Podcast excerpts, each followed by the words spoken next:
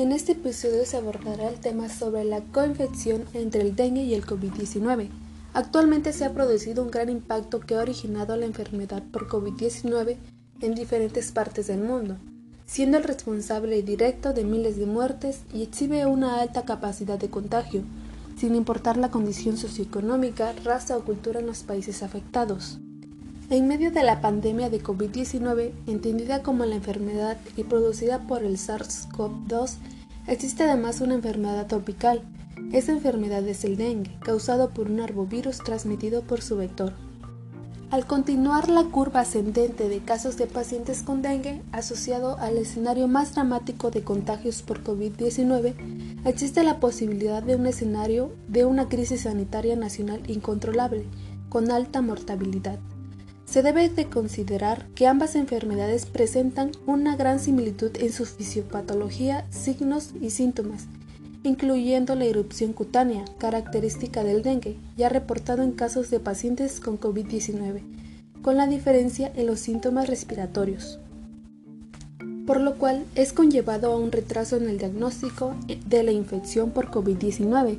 esta coinfección conlleva a los pacientes a presentar shock hipovolémico, vasoplegia y colapso cardiopulmonar debido a la hiperinflamación e hiperactivación del sistema inmunológico.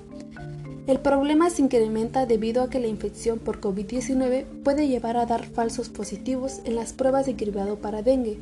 conllevando de esta forma a un retraso en el diagnóstico de la infección por COVID-19 pero también puede estar ocurriendo lo contrario, en casos leves de dengue que se registran como COVID-19,